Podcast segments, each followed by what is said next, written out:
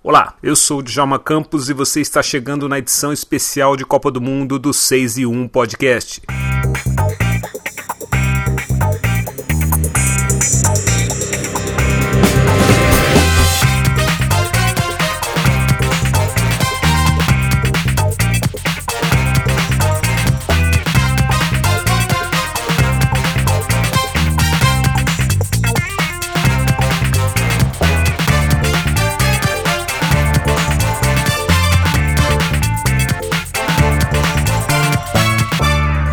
Nossa conversa nesse episódio especial é com o produtor de conteúdo Vitor Lacerda, o Lacedovski. Vitor é jornalista e produtor de conteúdo no UOL e orgulhoso pai do JM. Ele trabalhou comigo em algumas das recentes reportagens que eu escrevi para o portal. E Vitor acaba de chegar a Doha, no Catar, para cobrir a Copa do Mundo que começa neste domingo, dia 20. aliás, é o Dia da Consciência Negra. O Vitor conversou com a gente sobre o que está acontecendo no Catar e também falou sobre como é ser um jornalista negro cobrindo a Copa. Aliás, Visite o perfil do Vitor no Instagram e veja a ótima cobertura de Copa do Mundo que ele está realizando lá no Catar. O 6 e 1 Podcast orgulhosamente abre alas para Vitor Lacerda, o Lacedovski.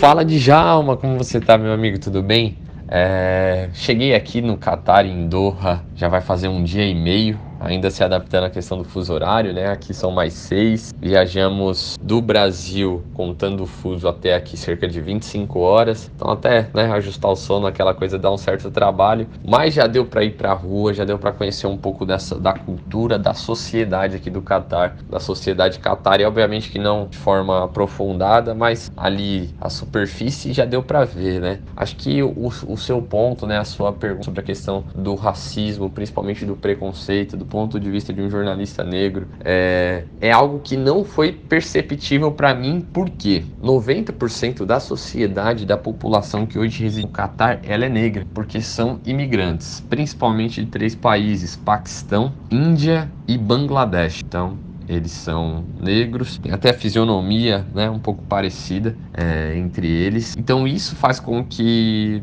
você não sinta é, nenhum um estranhamento da, da parte tanto deles quanto dos catares mesmo. E até os próprios catares, grande parte dele, boa parte dele também são negros, até por conta do sol que faz aqui, né? E aqueles, mesmo com a questão da, da roupa, é, de ficar bastante em lugares fechados, ar-condicionado, isso é uma herança genética, né? Então não tem como. Então eu acho que nessa parte, Djalma, é tranquilo. Pelo menos minha primeira percepção. O preconceito, as barreiras são mais com uma questão é, cultural do que propriamente é, nesse, nesse sentido. É a, minha per, é a minha primeira percepção daqui, mas pelo menos com os catares que eu falei também, é, houve assim uma, uma boa acolhida. Eles estão felizes de receber o mundo aqui. Agora, em relação às outras seleções, as outras nacionalidades do mundo afora, é, não tive tempo ainda de, de conhecer profundamente. Ontem conversei com bastante mexicanos, encontrei bastante marroquinos, é, alguns do alguns africanos, principalmente do Sudão, pude conhecer. Então assim, está sendo uma experiência maravilhosa de ver o mundo unido em um lugar, você poder se conectar é, com pessoas dos mais variados idiomas, crenças, histórias, estarmos ali no mesmo lugar, de no mesmo propósito, uma mesma paixão que é o futebol. Né? O futebol tem esse poder que é, chega arrepia você estar tá num lugar desse, vendo pessoas de cara que tiveram uma história de vida totalmente diferente da sua, é, tem uma visão de mundo totalmente diferente da sua, mas estão compartilhando aquele sentimento ali de querendo que aquela bola entre, sabe? Ou mesmo sabendo que a sua seleção vai perder os três jogos, mas estão estão ali para torcer, para pular, para gritar, para ser feliz. Ainda mais aqui no Catar, com toda a questão da, da proibição de bebida e tudo mais, que é também um, um combustível da festa.